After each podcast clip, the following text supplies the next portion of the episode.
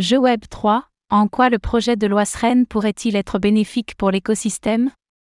Le mardi 17 octobre 2023, l'Assemblée nationale a largement voté en faveur du projet de loi visant à sécuriser et réguler l'espace numérique, SREN.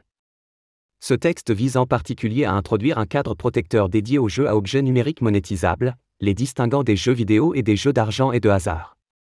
En quoi cela pourrait-il être bénéfique pour le secteur?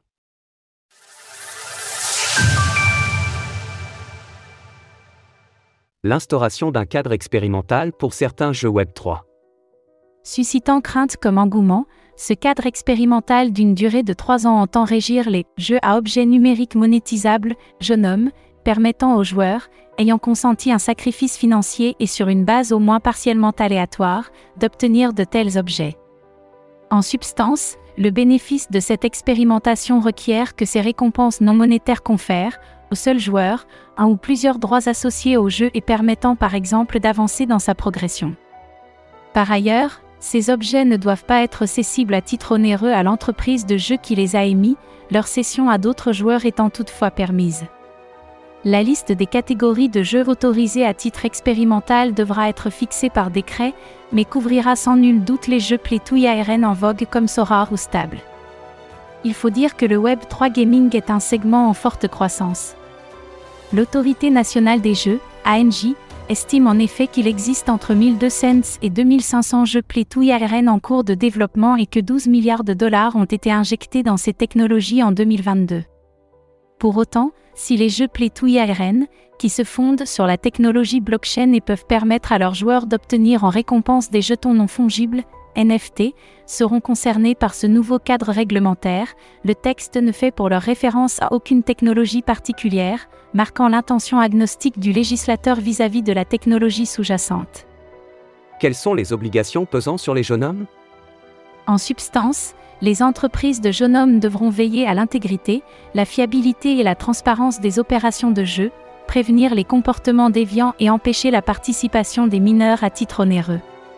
Avant de proposer au public une telle offre de jeu, une déclaration préalable à l'ANJ sera requise.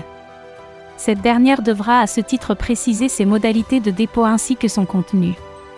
Par ailleurs, des interdictions et des restrictions en matière de communication trouveront à s'appliquer.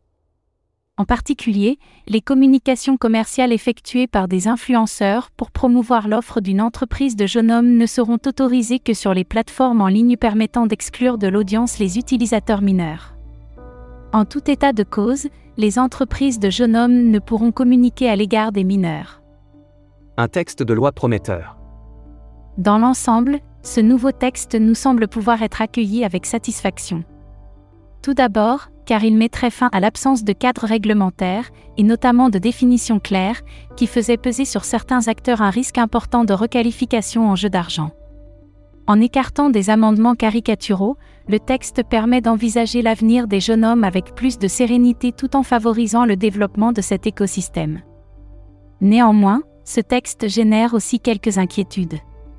Prenant le contre-pied de Sorar, Ubisoft estimerait, selon des propos rapportés par The Big Wall, que cette réglementation, inspirée des règles applicables aux jeux d'argent, serait disproportionnée par rapport à la plupart des modèles exploratoires du Web 3 dans le domaine du jeu vidéo. Dans cette perspective, Ubisoft envisagerait de restreindre l'accès de ces jeux Web 3 aux utilisateurs français. La Française des Jeux, FDJ, souhaiterait quant à elle une régulation analogue à celle des jeux d'argent. La prochaine étape est la mise en place d'une commission mixte paritaire, dont on ignore encore la date exacte. Une saisine du Conseil constitutionnel par la France insoumise devrait suivre.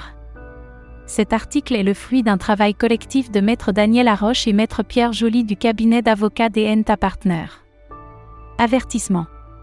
Cet article est publié à des fins éducatives et informatives uniquement et n'est pas destiné. Et ne doit pas être interprété comme un conseil juridique. Retrouvez toutes les actualités crypto sur le site cryptost.fr.